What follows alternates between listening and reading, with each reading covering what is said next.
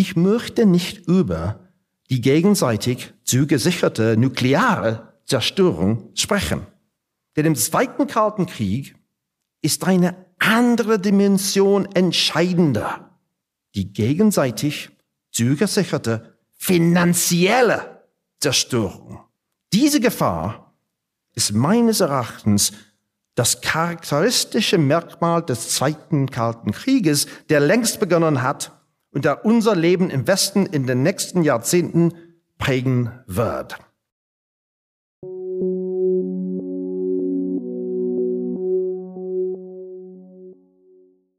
Willkommen beim Podcast des IWP, des Instituts für Schweizer Wirtschaftspolitik an der Universität Luzern.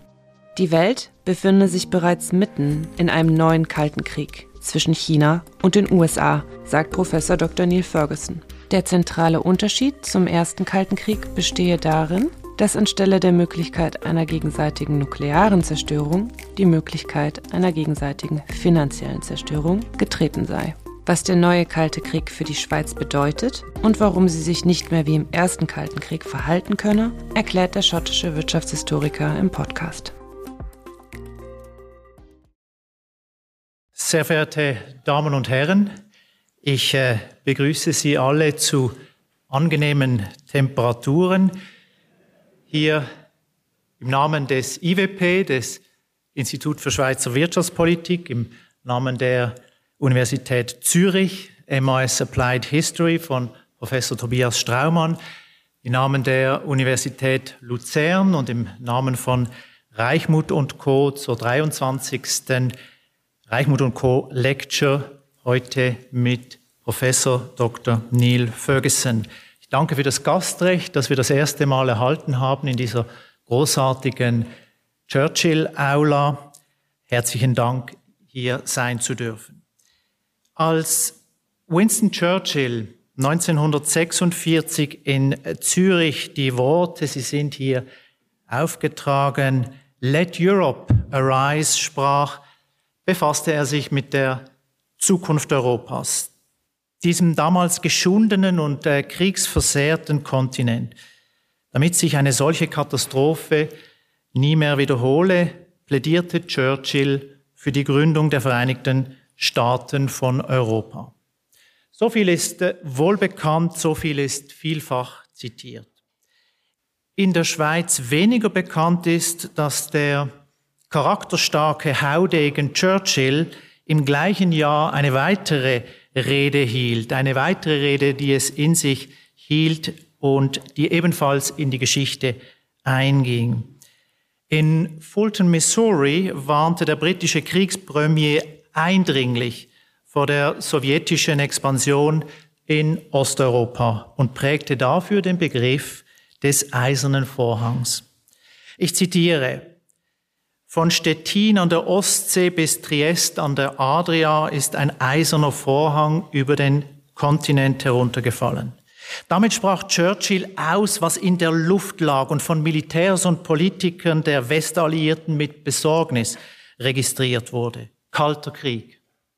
Den Namen dieser Ära prägte ursprünglich George Orwell in einem Essay aus dem Jahre 1945. Und 1947 wurde er vom US-Journalisten und späteren Pulitzer-Preisträger Walter Lippmann in einem gleichnamigen Buch popularisiert. The Cold War. Im selben Jahr verkündete US-Präsident Harry Truman den neuen Kurs seiner Politik. Containment lautete die Devise, zu Deutsch Eindämmung. Eindämmung des kommunistischen Machtbereichs. Ein Kernstück dieser Politik bildete die Truman-Doktrin. Die USA lieferten sich nicht nur einen Rüstungswettlauf mit der Sowjetunion, sondern unterstützten alle Staaten, die sich vom Kommunismus bedroht sahen, militärisch, politisch, wirtschaftlich.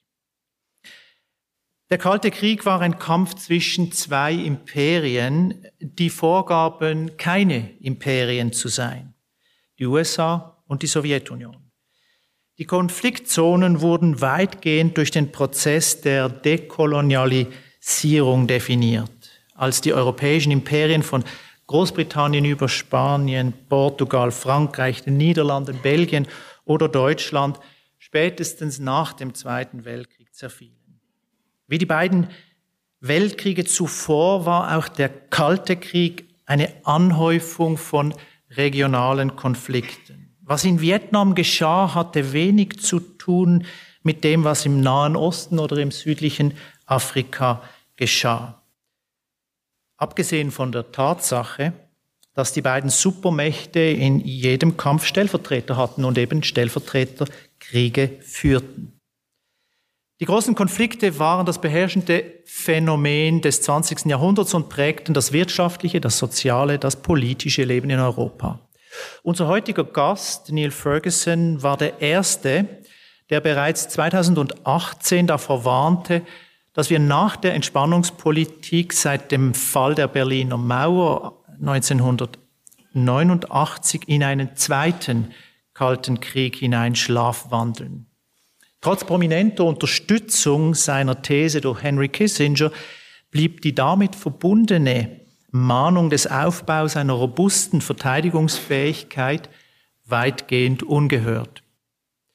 Ferguson sieht auch bei den Intellektuellen das Verständnis für diese Zusammenhänge und die aktuellen Parallelen schwinden. Ferguson konstatiert so trocken wie kritisch, es wäre nicht zu viel gesagt, wenn man sagen würde, dass in der Zwischenkriegszeit von 1991 bis 2018, also in der Zeit zwischen dem ersten und dem zweiten Kalten Krieg, viele Ökonomen, viele politische Entscheidungsträger das Interesse am Krieg verloren haben. Sie haben oftmals das Interesse am Kalten Krieg verloren und damit auch das Verständnis für die Gegenwart, unsere Gegenwart. Die Welt wird heute in der Phase des Zweiten Kalten Krieges wieder von zwei Imperien beherrscht, diesmal von den USA und China. Doch eine Reihe ehemaliger Imperien spielt weiterhin eine unverhältnismäßig große Rolle in der Weltpolitik. Das russische Imperium besteht in der russischen Föderation, in der Form der russischen Föderation fort. Das persische Imperium ist heute die Islamische Republik Iran und man könnte sagen, das Heilige Römische Reich ist heute in irgendeiner Form die Europäische Union, zugleich groß, deutschzentriert und schwach. Wie der erste, Welt, wie der erste Kalte Krieg muss man realistischerweise beim zweiten Kalten Krieg mit ökonomischen Auswirkungen dieser Fragmentierung rechnen. In einem aktuellen Papier unseres heutigen Gasts, Neil Ferguson, mit Daten, mit wunderbaren Daten aus vier Jahrhunderten, zeigt er und seine Co-Autoren, dass die Bilanzen der Zentralbanken beispielsweise von geopolitischen Risiken ebenso stark betroffen sind wie von Finanzkrisen. Was sind die ökonomischen Folgen dieses Zweiten Kalten Krieges, in dem wir uns befinden? Diese Frage soll heute im Zentrum des Vortrags von Neil Ferguson stehen. Ferguson muss es wissen. Nicht nur als Kissinger-Biograf, dem wohl prominentesten Vertreter der Realpolitik und profunden Kenners, Kenner Chinas. Fergen hat sich darüber hinaus bereits vor über 20 Jahren intensiv mit der Entstehungsgeschichte der Hyperinflation von 1923 in Deutschland beschäftigt und der Forschung hier wegweisende Impulse gegeben. Denn diese ökonomische Katastrophe mit nachhaltigen Effekten auf die Radikalisierung der Politik der Weimarer Republik hin zum Nationalsozialismus war gemäß Neil Ferguson weniger das Produkt der inflationären Kriegsfinanzierung gewesen, als vielmehr dem sorglosen Weiterführen dieser unverantwortlich expansiven Politik nach dem Krieg. Dies alles gepaart mit schwachen, schnell wechselnden Regierungen, die ihre schwache Position mit allerlei finanziellen Zugeständnissen an die Interessengruppen zu stabilisieren suchten. Sie sehen, meine sehr verehrten Gäste, es gibt genügend Stoff zur Diskussion heute Abend und das mit einem der profundesten Kenner der Welt- und Wirtschaftsgeschichte. Was für ein Privileg. Professor Dr. Neil Ferguson ist Millibank Family Senior Fellow der Hoover Institution an der Stanford University in Kalifornien.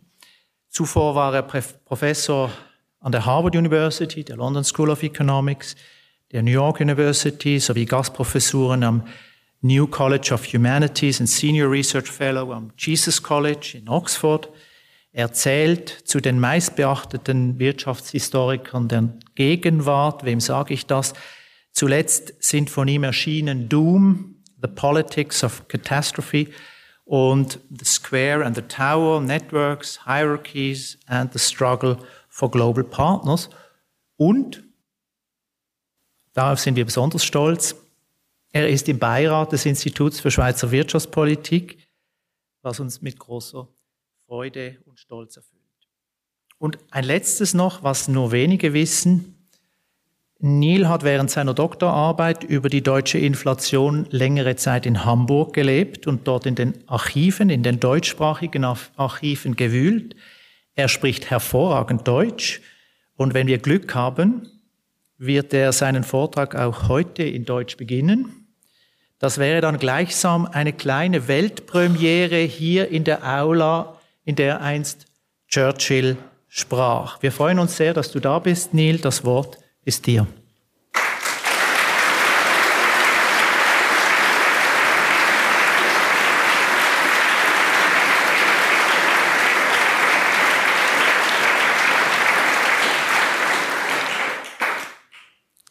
Meine Damen und Herren,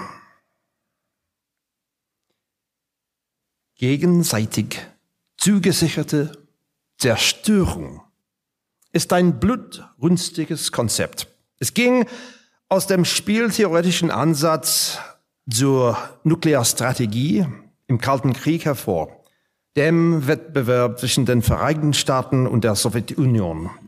Nennen wir dies den Kalten Krieg Nummer eins. Cold War One. Heute Abend habe ich die Ehre, im selben Saal einen Vortrag zu halten, in dem Winston Churchill am 9. September 1946 seine berühmte Rede für die Vereinigten Staaten von Europa hielt. Nur sechs Monate zuvor, wie wir schon gehört haben, danke Christoph, hat er in Fulton, Missouri eine weitere wegweisende Rede gehalten. Auch hier in Zürich erinnerte Churchill sein Publikum daran, dass jedes Projekt zur europäischen Einigung im Kontext eines globalen Kalten Krieges stattfinden würde. Ich zitiere. Augenblicklich leben wir in seltsamer und bedenklicher Weise unter dem Schild und ich will sogar sagen Schutz der Atombombe.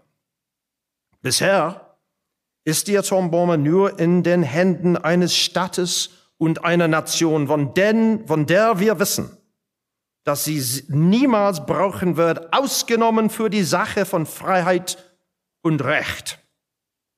Aber es ist wohl möglich, dass dieses ungeheuerliche Zerstörungsmittel in ein paar Jahren weit verbreitet sein wird und die Katastrophe, die seinem Gebrauch durch verschiedene kriegsführende Nationen folgen würde, bedeutete nicht nur das Ende all dessen, was wir Zivilisation nennen, sondern könnte wahrscheinlich sogar den Erdball selbst zerstören. So Churchill. Und er hat völlig recht. Weniger als drei Jahre später testeten die Sowjets ihre erste Atombombe an einem Standort in Kasachstan.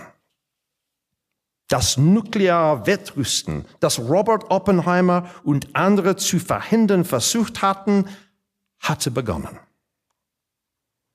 Gegenseitig zugesicherte Zerstörung war ein Konzept, das in den 60er Jahren entstand, als die Sowjets begannen, die Vereinigten Staaten in Bezug auf Sprengköpfe, Trägerraketen und Wurfgewicht äh, Wurfgewicht einzuholen.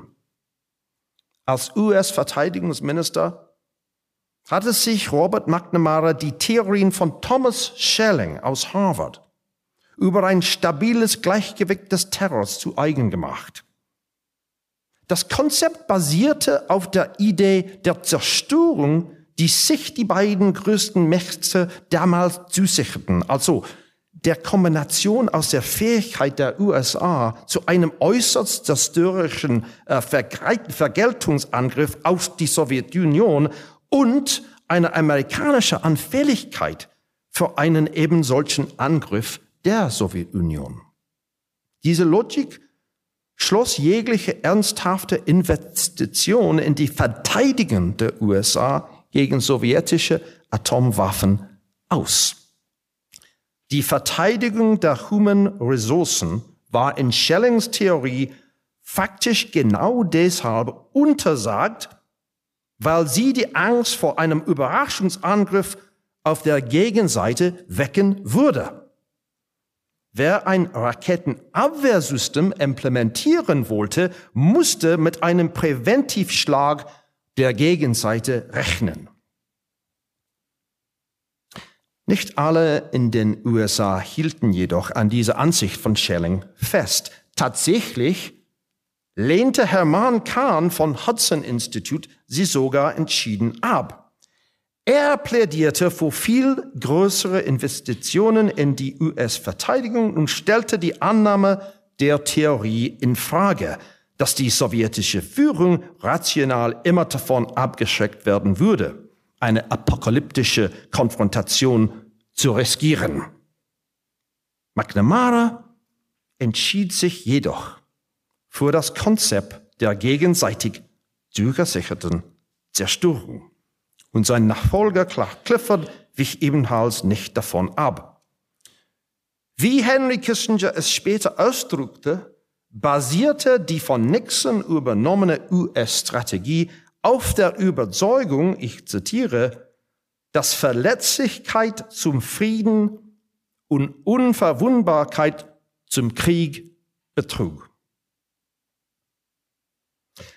Tatsächlich erwies sich diese Mad-Idee nicht im Sinn von verrückt, sondern als Abkürzung für Mutually Assured Destruction als tragfähig. Einige glaubten, und glauben bis heute, dass die sei der Grund dafür gewesen, dass es trotz Momenten akuter Spannungen zwischen den Supermächten nicht zum Dritten Weltkrieg kam.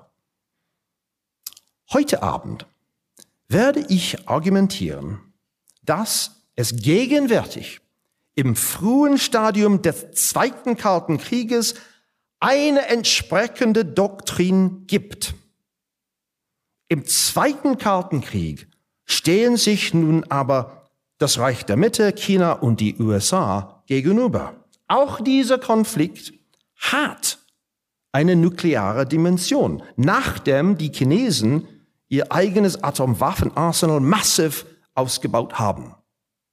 Aber ich möchte nicht über die gegenseitig zugesicherte nukleare Zerstörung sprechen.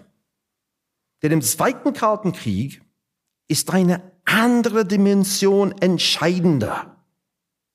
Die gegenseitig zugesicherte finanzielle Zerstörung.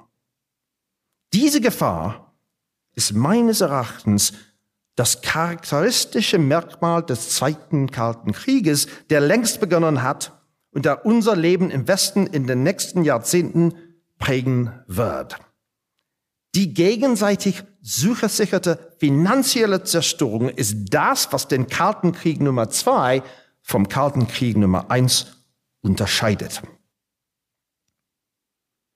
Natürlich ist nicht jeder bereit, sich damit auseinanderzusetzen, dass wir uns in einem neuen Kalten Krieg befinden, in dem die Volksrepublik China den Platz einnimmt, den zuvor die Sowjets besetzt hatten.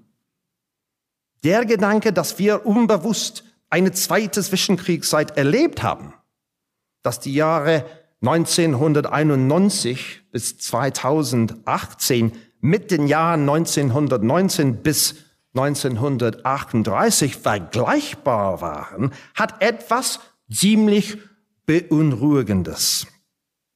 Dass der zweite Kalte Krieg für den ersten Kalten Krieg das sein könnte, was der Zweite Weltkrieg für den Ersten Weltkrieg war, das wäre eine noch gefährlichere Version desselben wesentlichen Konflikts. Aber, meine Damen und Herren, es nutzt nichts, die Augen zu verschließen.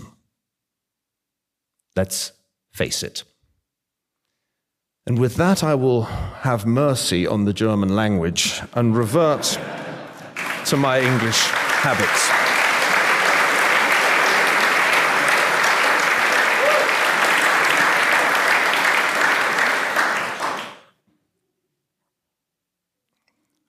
Haven't done that in a very long time. I thought it was just that this room was warm, but uh, this made it somehow warmer.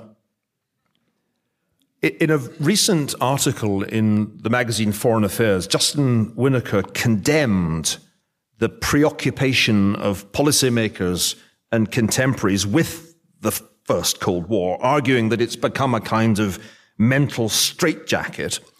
And interestingly, members of the Biden administration say much the same. National Security Advisor Jake Sullivan has argued that the United States should reject, quote, neo containment, that the old Cold War construct of blocks is not coherent, and that the United States should heed the lessons of the Cold War while rejecting the idea that its logic still applies. Secretary of State Antony Blinken has questioned how far the analogy with Cold War I, quote, reflects the current reality.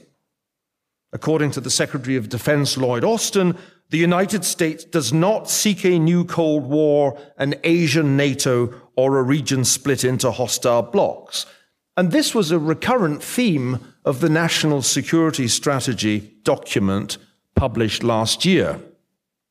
And yet, it's really difficult to accept such denials when the same document declares, and I quote, the People's Republic of China harbors the intention and increasingly the capacity to reshape the international order in favor of one that tilts the glowing global playing field to its benefit Autocrats are working overtime to undermine democracy and export a model of governance marked by repression at home and coercion abroad.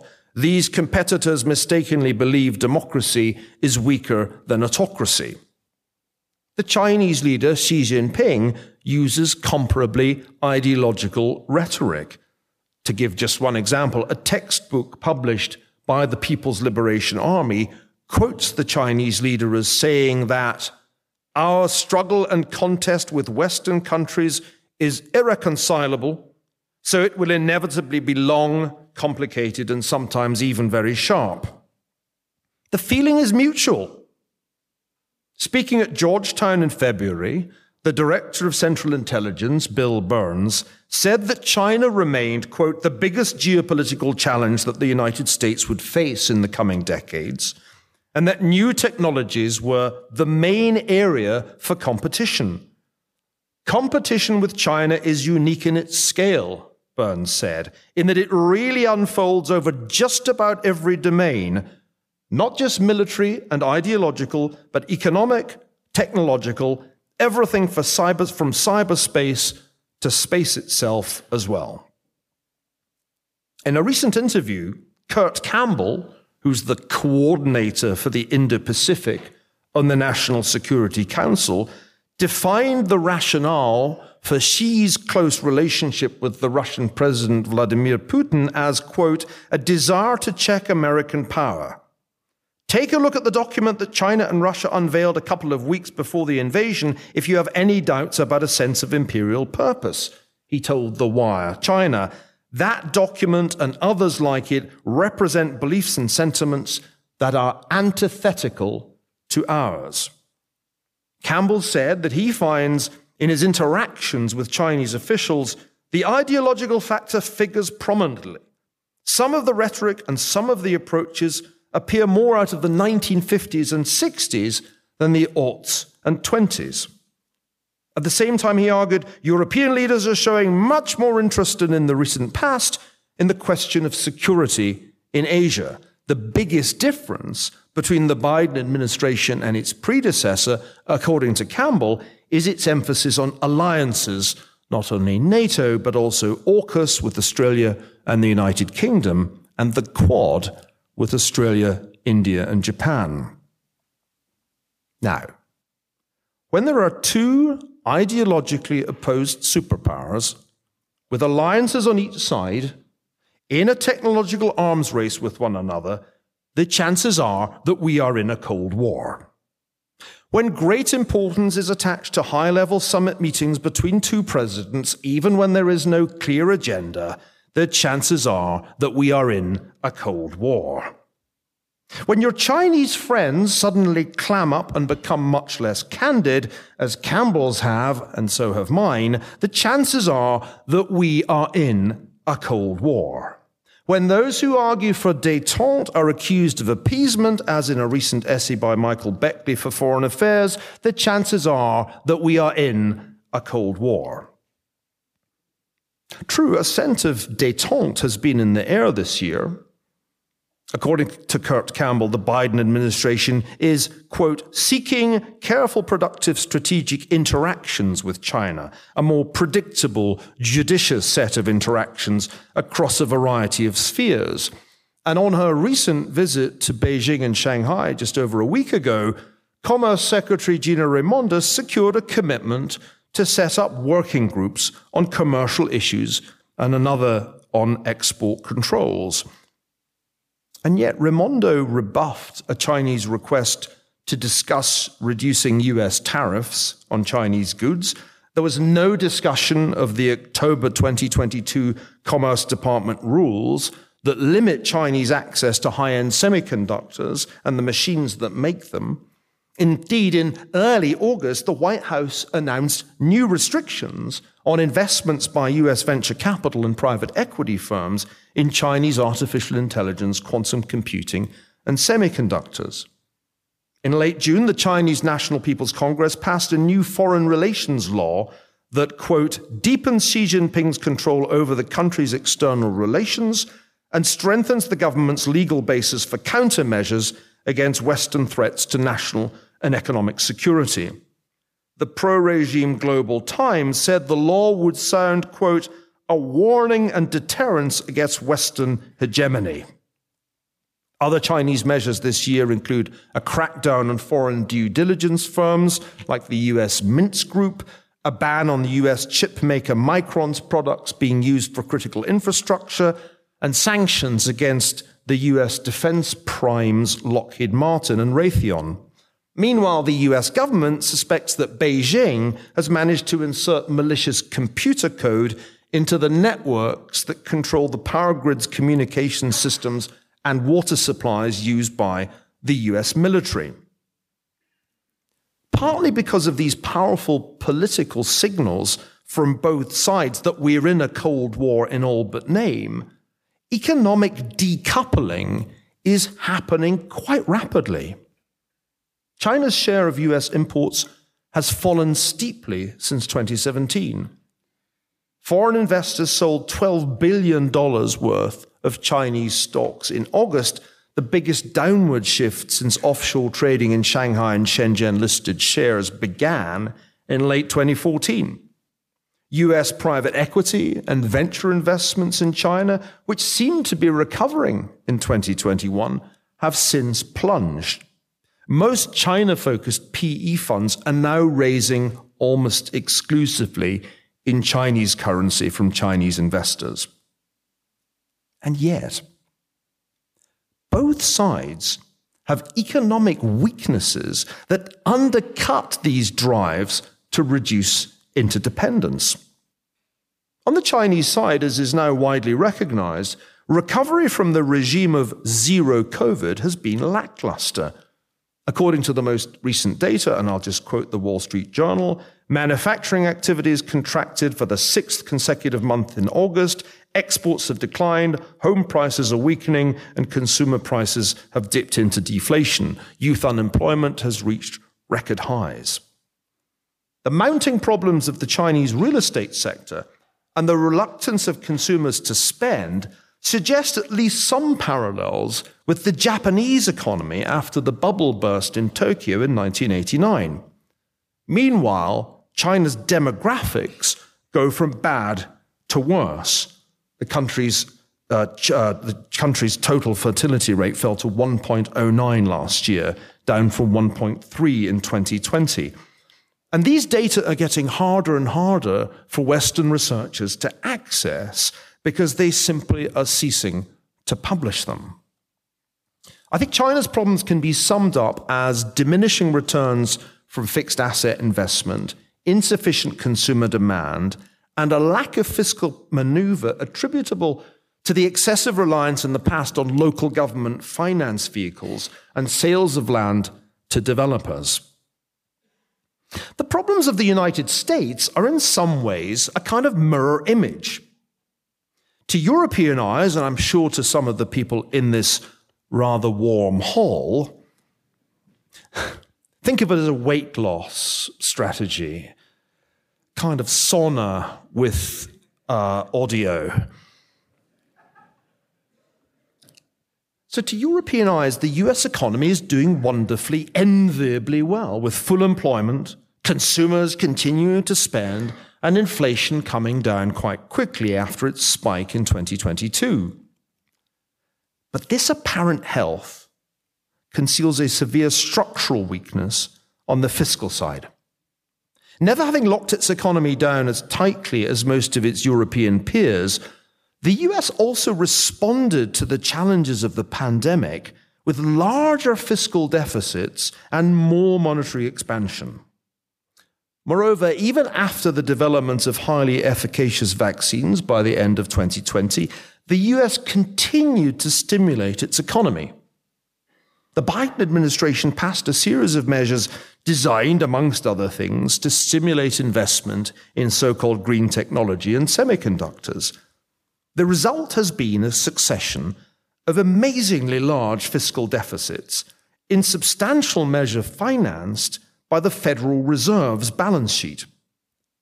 What was a $19.9 trillion debt when Donald Trump was inaugurated is now close to a $32.3 trillion debt. The Federal Reserve's balance sheet more than doubled in size between January 2020 and its peak last April from $4.2 trillion to just under 9 trillion. Under these circumstances, I find it hard to imagine how a geopolitical confrontation between the United States and China would be financially viable, quite apart from its military and naval difficulties. And this is the key point I want to make. If you're about to pass out from heat exhaustion, Hang on to that thought. At Georgetown, uh, back in February, and again at a conference in Aspen this summer, Bill Burns made clear what he regards as the most likely scenario. Quote, our assessment at CIA is that I wouldn't underestimate President Xi's ambitions with regard to Taiwan. We know as a matter of intelligence that he's instructed the People's Liberation Army to be ready by 2027 to conduct a successful invasion. Now, that does not mean that he's decided to conduct an invasion in 2027 or any other year, but it's a reminder of the seriousness of his focus and his ambition. Now, the CIA's track record of predicting conflicts has improved since, say, 1973, when it was completely blindsided by the Arab states' attack on Israel, under Burns's direction, it was exactly right about the timing of the Russian invasion of Ukraine, though completely wrong about how long Ukrainian resistance would last. But I don't think you can rule out entirely an earlier confrontation if the Chinese were to calculate that the United States and its allies were unprepared and that the element of surprise would compensate for Chinese unreadiness. Next January's Taiwanese election might furnish Beijing with a casus belli. Vice President Lai Ching-te is the ruling Democratic Progressive Party's candidate. In 2017, he described himself as, quote, a political worker for Taiwanese independence, though more recently he said he would support the cross strait status quo if elected. Now, it's generally recognized that an amphibious invasion of Taiwan would be very difficult indeed for the PLA to pull off. However, a blockade of the island is a different matter. Think by analogy of the Cuban Missile Crisis. Invading Cuba to overthrow Fidel Castro's regime proved impossible. The Bay of Pigs attempt was a fiasco. But it was well within the capacity of the US Navy to blockade the island, though the euphemism John F. Kennedy used in 1962 was quarantine. In the same way, we have good reasons to doubt that the PLA could successfully invade Taiwan, but we know the Chinese can blockade the island because they've practiced the operation in plain sight. Just this April, the PLA held three days of exercises around Taiwan that rehearsed blockading the island and issued to coincide with the exercises a statement that it is, quote, ready to fight at any time to resolutely smash any form of Taiwan independence and foreign interference attempts. Now, it's impossible to say how far China would prepare for a full scale war with the United States in the scenario of a blockade. As in 1962, they would certainly have to reckon with the US sending a naval expeditionary force to break the blockade, just as the Soviets did in the case of Cuba. And you'll notice the role reversal, if it hasn't already struck you. In the Taiwan semiconductor crisis, the United States gets to be Khrushchev, which is one reason I advise against getting into such a crisis. Now, if time permitted, I would walk you through all the things that China would need to do to be ready for a full scale war with the United States. But because I don't want anybody to die during this lecture, I'm going to omit uh, those details all you need to know that it would at this point take four months for China to be ready for a full blown conventional and potentially nuclear war if such a war broke out as the United States sought to break a blockade. Now remember, the much superior satellite surveillance uh, that we have today makes it impossible for China to do almost any of that without its being detected. And this is the dilemma for Chinese strategists. It is that if there's to be a war with the United States, they would be better off striking the first blow, probably by attacking American naval assets in the Indo Pacific to exploit the classic vulnerability of ships in port. It's just doubtful, in my mind, that they could pull off such a surprise attack uh, in the days we inhabit today. Before or soon after such a Chinese Pearl Harbor, the US and its allies, which I think would include all the G7 members at least, would certainly take economic countermeasures. And these would probably target China's financial sector, individuals and entities associated with the political and military leadership, industrial sectors connected to the military, and so on. Charlie Vest and Agatha Kratz of the Atlantic Council envision in, quote, a maximalist scenario, at least $3 trillion in trade and financial flows, not including foreign reserve assets, would be put at immediate risk of, dis- of disruption. In the case of war, moreover, the United States has long intended to impose a blockade on China to shut down the flow of essential goods, including oil and food, through the Malacca Straits. Uh, my friend and colleague Ike Fryman is very skeptical that such a far blockade could be effective because of the familiar incentives for neutrals to subvert it, as well as uh, because of China's capacity for self sufficiency in a number of key areas. But even the attempt at such a blockade would cause huge disruption to global markets, driving up prices in ways similar to those we saw last year after Russia invaded Ukraine, but almost certainly on a larger scale. The economic implications of such a scenario are very difficult to foresee with precision, but the word catastrophic suggests itself. Cuba was and remains economically trivial. Its principal export was and is cigars. Good cigars, but cigars. Taiwan today is the number one location in the world for the manufacture of the most sophisticated semiconductors. Just as importantly, whereas the economic relationship between the United States and the Soviet Union was of negligible magnitude in 1962, the economic relationship between the US and China today remains among the most important in the world, if not the most important. And notice the uncertainty of the outcome of this war that I'm envisioning.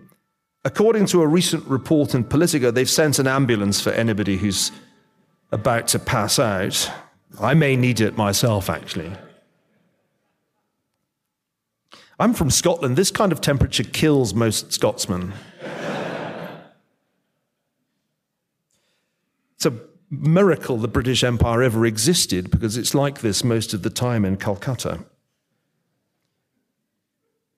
So in Politico, uh, a rather good report appeared earlier this summer showing that in every recent war game, the US uses up all its long range air to surface missiles in a few days, with a substantial portion of its planes destroyed on the ground.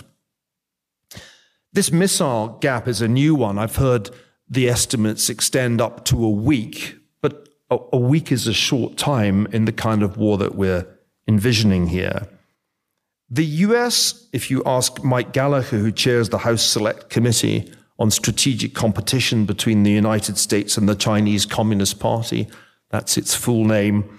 If you ask Mike Gallagher, he'll tell you that the US urgently needs more joint air to surface standoff missiles, long range anti ship missiles, Harpoon anti ship missiles, Tomahawk cruise missiles, and so on Remember that stocks of a number of these, not all, but a number, have been heavily depleted as a result of the Biden administration's support for Ukraine. And then there's the naval gap. I wonder if you know that the PLA Navy passed the US Navy in fleet size in 2020.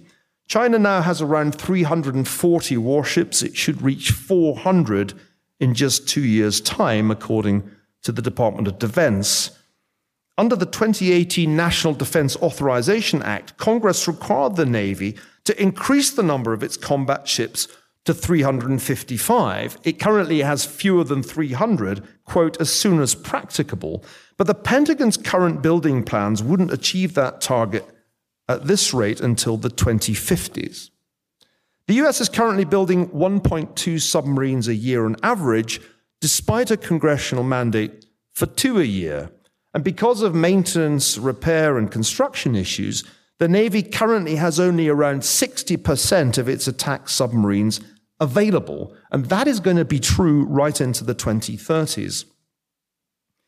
Here, as in so many other respects, the US lacks the unrivaled military industrial complex that helped it to win Cold War I. Today, China accounts for between 45 and 50% of total global shipbuilding, the United States less than 1%. The United States is no longer the arsenal of democracy as it was in Churchill's day. It's China, which now has close to double the share of global manufacturing value added, that is the arsenal of autocracy. And this isn't just an issue of manufacturing capacity. According to a recent study by the Australian Strategic Policy Institute, China leads the US and its allies in 19 out of 23 technological fields relevant to Indo Pacific security, including hypersonics, undersea capabilities, and electronic warfare. I think it would therefore be fair to conclude that even if the US has a strategic concept for war with China. The favored term, by the way, is distributed maritime operations. It lacks the ships and the submarines to make these operations practicable in the near term. The US is lagging behind China, as I said, in hypersonics as well as in non hypersonic missiles and missile defenses. It needs to invest in hundreds, if not thousands, of drones for reconnaissance, as well as in integrated systems to manage drone swarms. It urgently needs to modernize its submarine fleet and needs to get rid of anachronisms such as easily sinkable warships, helicopters, big fixed wing drones, and towed artillery. And to achieve all this, it urgently needs to reform its cumbersome defense acquisition process, which Eric Schmidt recently described as an outdated industrial age budgeting process that creates a valley of death for new technology. So, how does all this get paid for? The problem is obvious.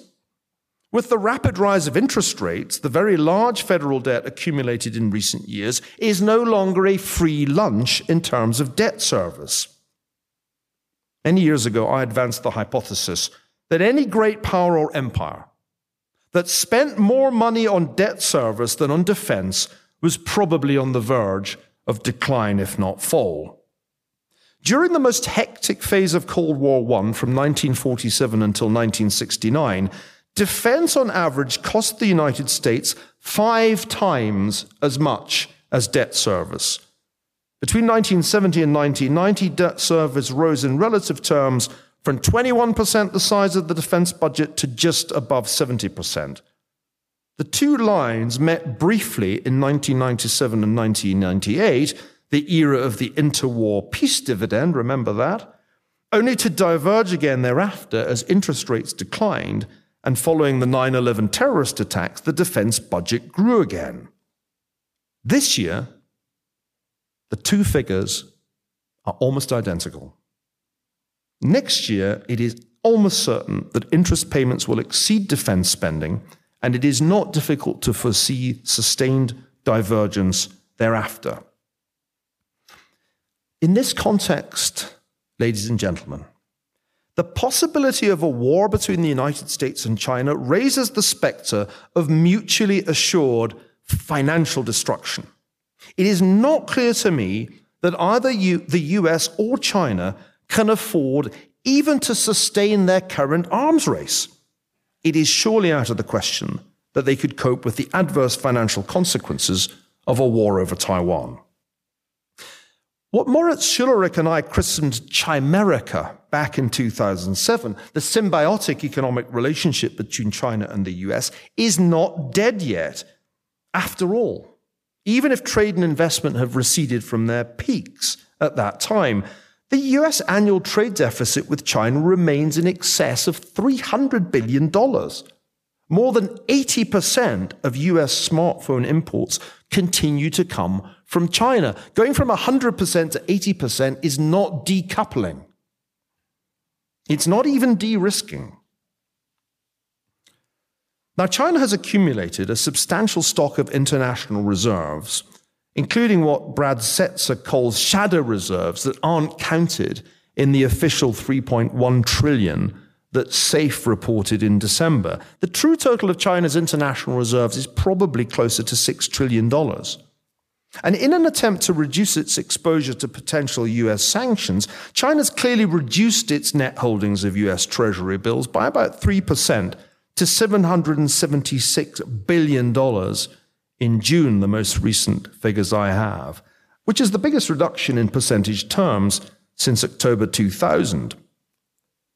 But a complete exit from US dollar denominated assets is surely an unattainable goal in any short time frame. So China's vulnerability to a partial freezing of reserves, similar to that which was inflicted on Russia, remains. From the point of view of the United States, the declining willingness of investors to hold Treasury securities can only imply higher long term interest rates just as China's willingness to accumulate dollars prior to 2008 was one of the reasons for the famous anomaly of low long term rates in the period before the financial crisis. It's not only China that is selling US debt, Saudi Arabia has also been dumping US treasuries. So, in the case of a showdown over Taiwan, the United States might very well impose financial sanctions on China but the effect would be to impose a kind of secondary set of financial sanctions on the US itself. I can't estimate what the effect of all this on global stock, bond, and currency markets would be, but it would not be small. In Cold War I, it used to be argued the prospect of mutually assured destruction MAD, MAD, averted the nightmare of World War III. In Cold War II, it's tempting to conclude mutually assured financial destruction, MAFID, may have a similar deterrent effect on the two superpowers. But I don't want to leave you, and I am about to leave you, with the impression that this is a sufficient guarantee against Armageddon. Did financial considerations deter Britain and Germany from going to war in 1914 at a time when their economies were almost as interdependent as the American and Chinese economies in our time? Norman Angell thought they would, but it was he who turned out to be laboring under a great illusion.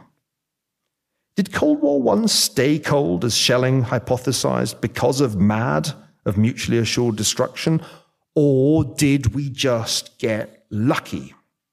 Increasingly, historians of the First Cold War incline towards the latter view. We got lucky. In that sense, my story tonight is no more intended to warm your Swiss hearts than Churchill's was back in 1946. The reason Churchill argued for a United States of Europe was precisely that, like Orwell, he feared a future in which the world would be dominated by two nuclear armed superpowers. In the same way, I draw your attention to the concept of MAFID, mutually assured financial destruction, not to reassure you, but to warn you. A major crisis over Taiwan would have immediate and dire financial consequences, even for Swiss investors and financial institutions, before a shot was even fired.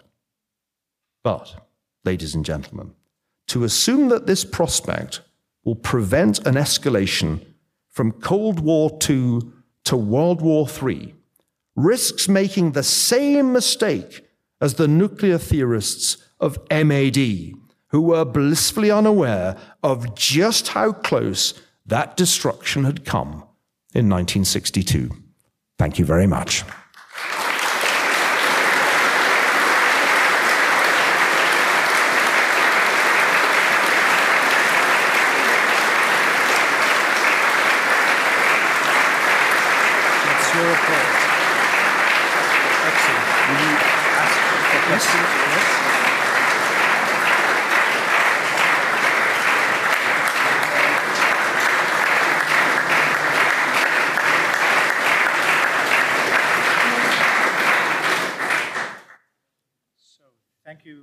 So much, Niall, for your fantastic speech and your brilliant ideas on world on Cold War II and thought-provoking ideas on Cold War II.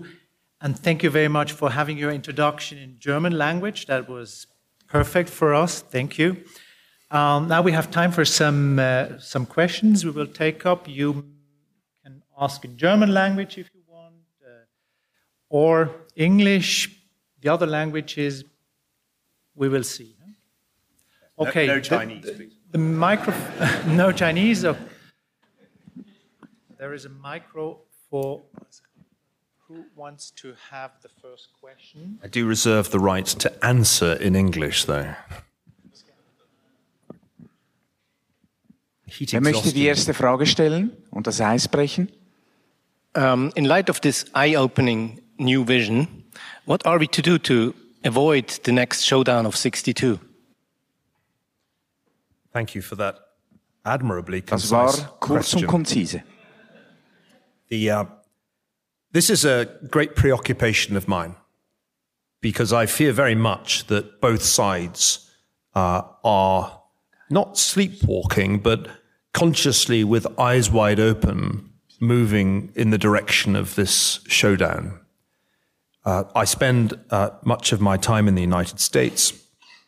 I'm very struck by the fact that there is only one bipartisan issue in the United States today, and it is China.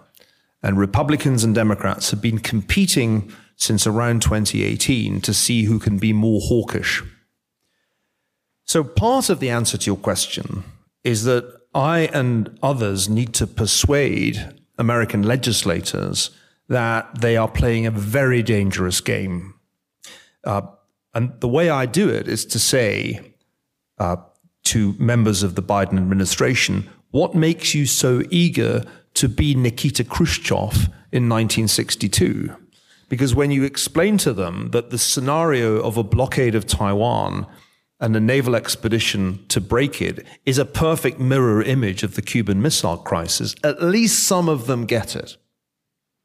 So that is a part of the answer. We, we need to rein in the hawkish mood in Washington and indeed in the country. I'll give you an example. In a poll that was conducted now a couple of years ago, more than half of Americans surveyed said that the US should deploy military force in case of a Chinese invasion of Taiwan. That is the highest it has ever been, much higher than when people were polled shortly after the Taiwan Relations Act of 1979.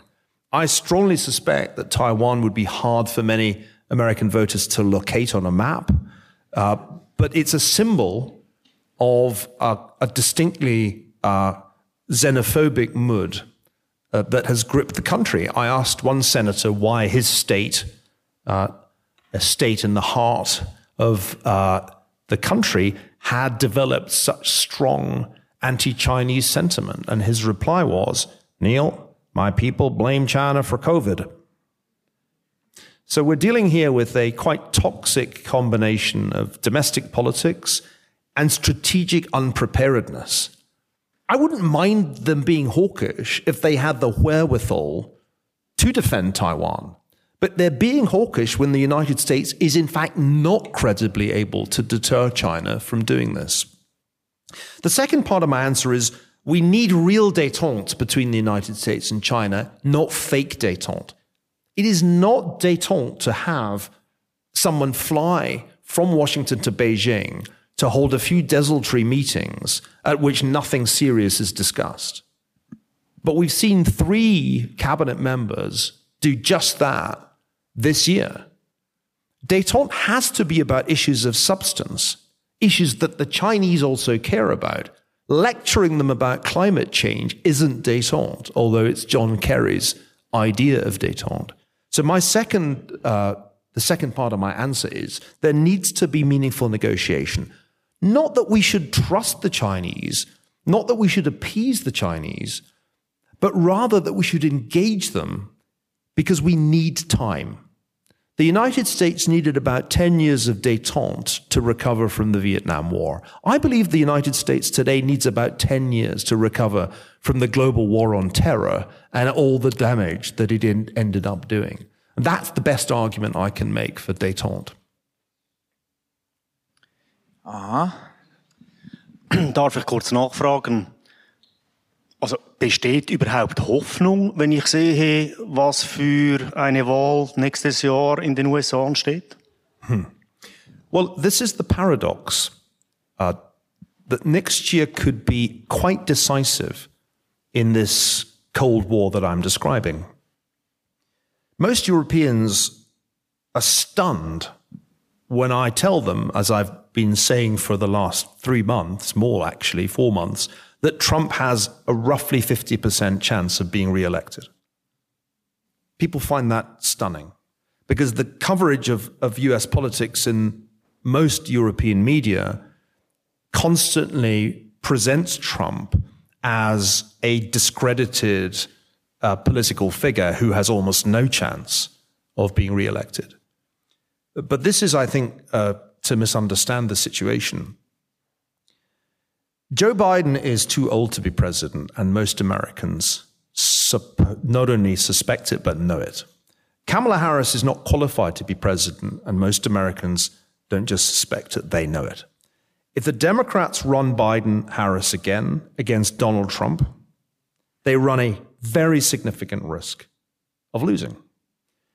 If you look at the US economy today, it's very strong in all the variables that voters care about full employment, inflation has come down, the economy is uh, the envy of the world.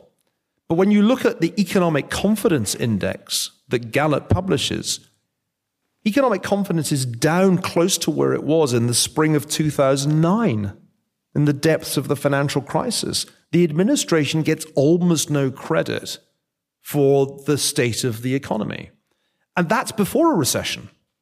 If the Fed triggers a recession, which I do not rule out between now and election day, think of the consequences. No president in a hundred years has been re-elected if a recession happened in his first term. Not one.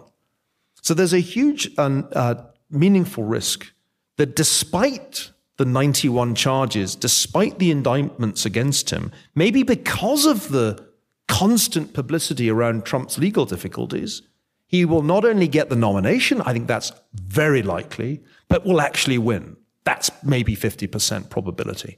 Now, here's the twist in my tale. If you're worried about Cold War II turning into World War III, you should vote for Donald Trump. Because Trump does not care about Taiwan at all, or Xinjiang, or Hong Kong, or human rights. He doesn't care about any of the things that get Democrats very excited when you talk about China. Donald Trump just likes putting tariffs on Chinese exports. That's his thing. When Trump launched the trade war in 2017, he was in some ways a complete outlier. Almost nobody agreed with his doing that, except a handful of members of the administration, Peter Navarro and Robert Lighthizer. It wasn't Trump who turned it into a Cold War. It was everybody else in Washington who suddenly had permission to be hostile to China. So it quickly morphed from trade war into tech war. Remember the measures against Huawei? Those worked really well. Everybody in the policy bubble looked around and said, hey, this is cool. We can really hurt China this way. The tariffs aren't working, but this stuff works. And I think the escalation, uh, which was completely bipartisan, went from there. If you read John Bolton's memoir, there's a passage in which Trump explains his view of Taiwan to Bolton. He takes out what Americans call a Sharpie, a marker pen. He says, You see this Sharpie? John, you see the Sharpie? This Sharpie is Taiwan. And this desk, they're in the Oval Office. So it's the big desk. This desk is China think I'm going to send a naval expedition across the Pacific for a Sharpie. Didn't know I could speak Trump as well as German, did you?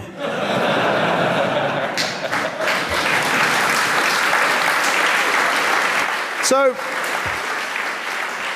so here's the irony. The irony of our situation is that the person who would actually defuse Cold War II is Trump.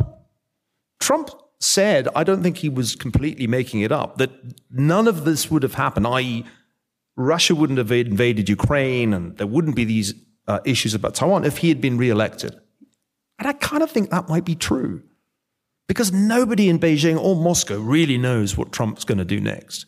But they knew what Biden was going to do pretty well after the abandonment of Afghanistan. So I think the irony is that from the point of view of global stability, Trump would in fact be preferable. Most Europeans would never realize or admit that, but there is some truth to it. Of course, it would be disastrous for Ukraine. That is clear. And I am strongly supportive of Ukraine's fight for its freedom and independence. And Trump's reelection would be the kiss of death for Ukraine.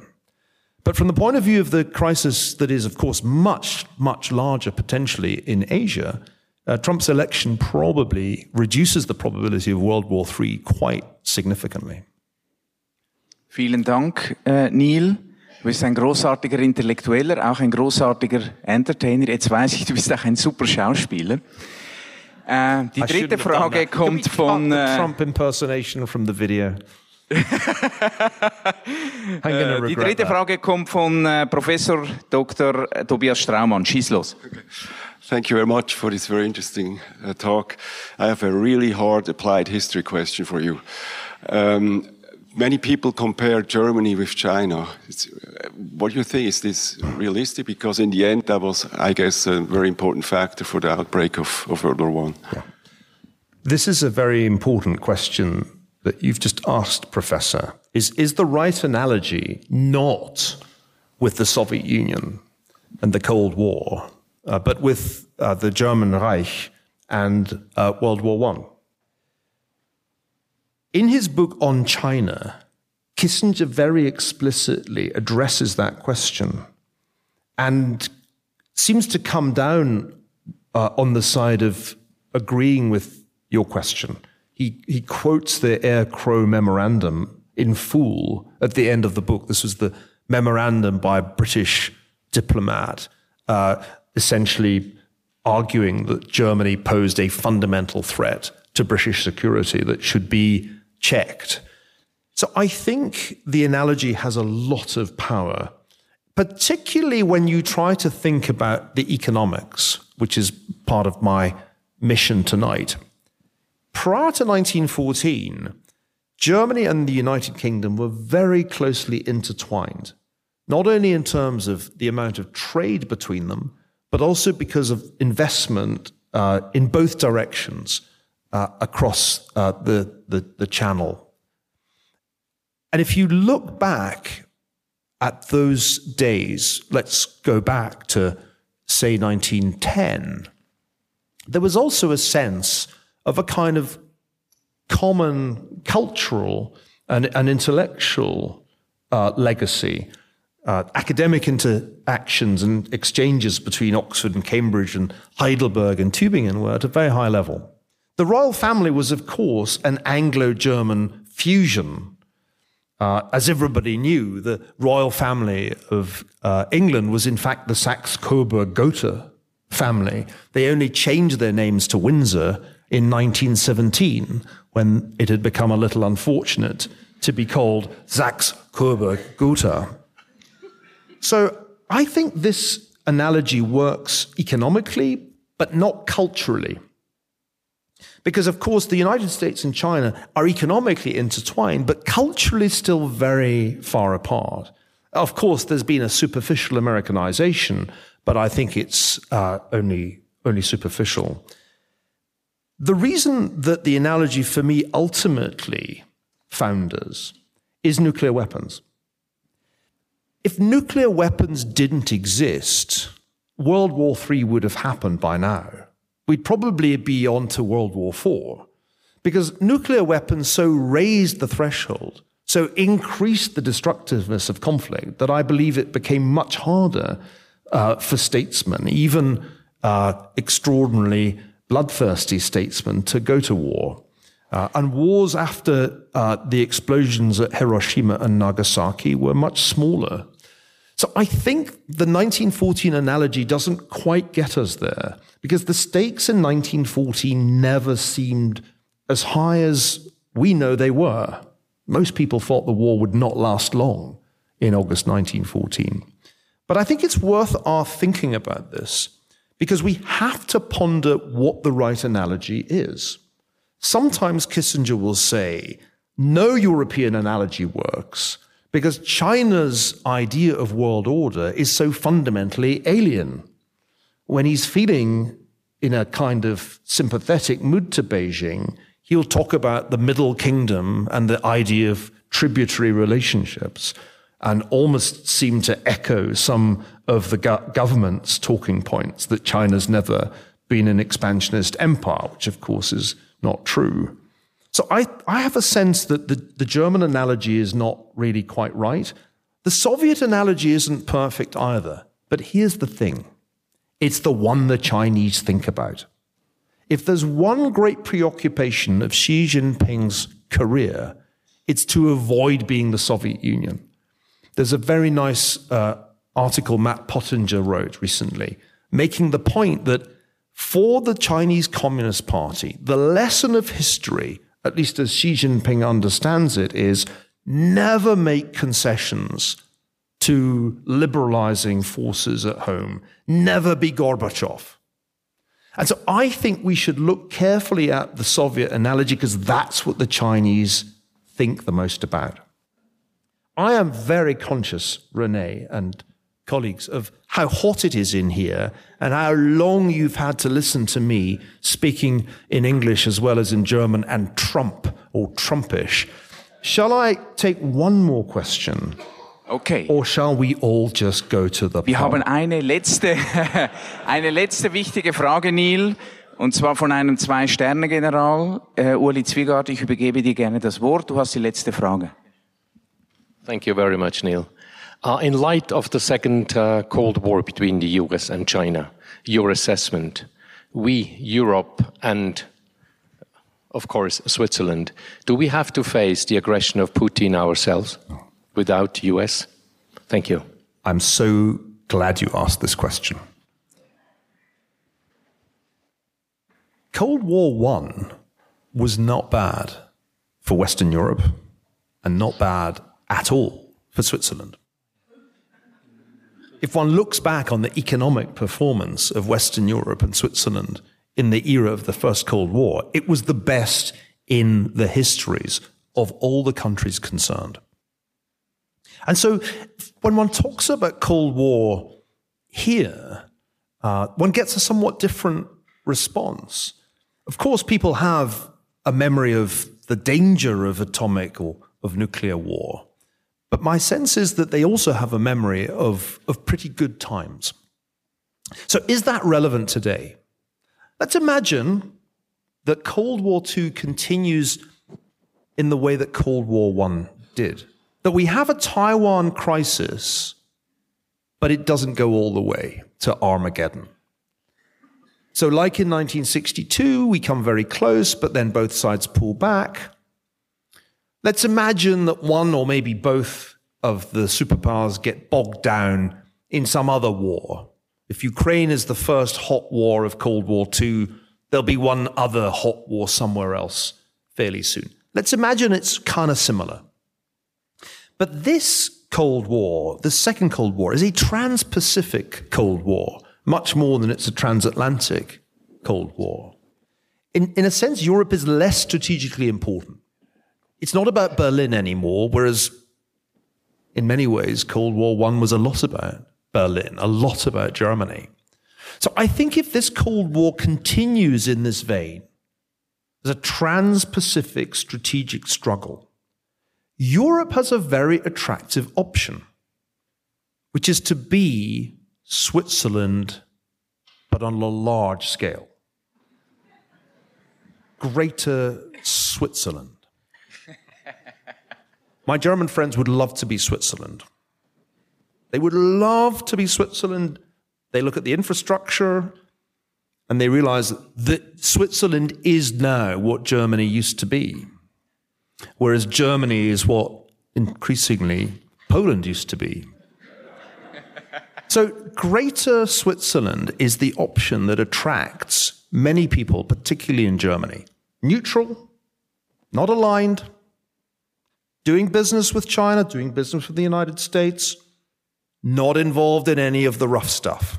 That is a vision that appeals, if you look at recent polling in Germany, to a great many Germans. The problem is, they don't really have that option. Because if your security is as much underwritten by the United States as the members of NATO, and the Russians just did a little advertisement, which is what happens when you're not in NATO? That's Ukraine. It's pretty hard to be non aligned. I mean, they will try. They will try, but it's getting harder. Every day of the war in Ukraine makes it harder for the other NATO countries to stay out of the Trans Pacific Cold War. That will be the moment of truth. I was in Paris recently and I asked one of Monsieur Macron's advisors if there were a war over Taiwan, which countries would you expect to be on the side of the United States? The reply was the UK, maybe, uh, maybe Canada, Japan, maybe South Korea. Say yeah. I said, I don't think that's quite how they see it in Washington. So I think this is the issue. Switzerland has established a kind of track record, a long standing track record of neutrality that will serve it well in this world. You're the last people that will be cajoled into taking sides. But it will be much, much harder for the other West European countries to be Switzerland or anything remotely like it. Let me conclude by saying this illustrates how enviable your lives are. It does. Every time I come to this city, I'm stunned by its beauty. I swam in the lake just before I came here. I love swimming in the lake. There's a beauty about the city that constantly uh, delights me. It is a, a model in many ways of what a truly civilized city can be. It's a huge honor to be in this, in this auditorium with its history, but it, it reminds me that back in 1946, it must have felt the same to Churchill. Imagine coming from London in 1946 to Zurich. London was still, in large measure, in ruins. So you are much more fortunate than you may appreciate. And I think as Cold War II continues and I believe escalates, you will have even more reason to be grateful for being Swiss than you have had in the interwar years when it really didn't matter nearly as much. Ladies and gentlemen, you have been very patient in this heat. Thank you very much indeed.